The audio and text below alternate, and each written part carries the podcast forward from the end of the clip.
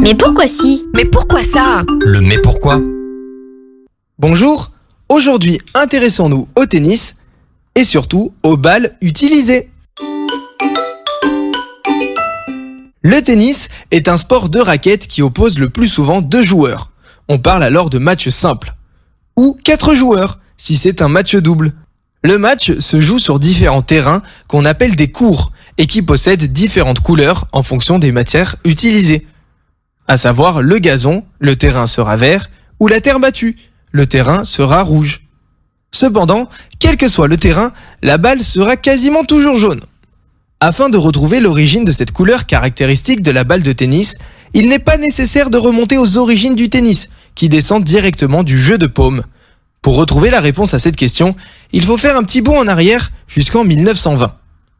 Dans la période moderne, à partir donc de 1920, les balles en caoutchouc recouvertes de feutre et sous pression sont devenues les balles officielles de ce sport.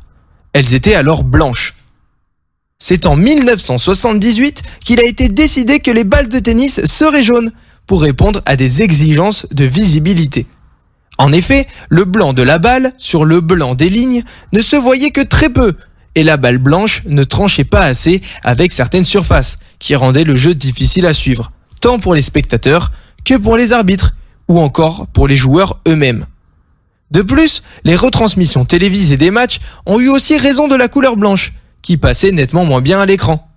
La balle blanche est cependant toujours utilisée, et toujours autorisée, y compris dans les compétitions officielles. Mais c'est la balle jaune qui est très majoritairement imposée lors des compétitions. Et voilà, tu sais désormais pourquoi la balle de tennis est jaune. À bientôt pour une prochaine question. Ce podcast vous a été proposé par Radio Pitchoun, compté par Valentin Olivier. Merci pour votre écoute et surtout, restez curieux.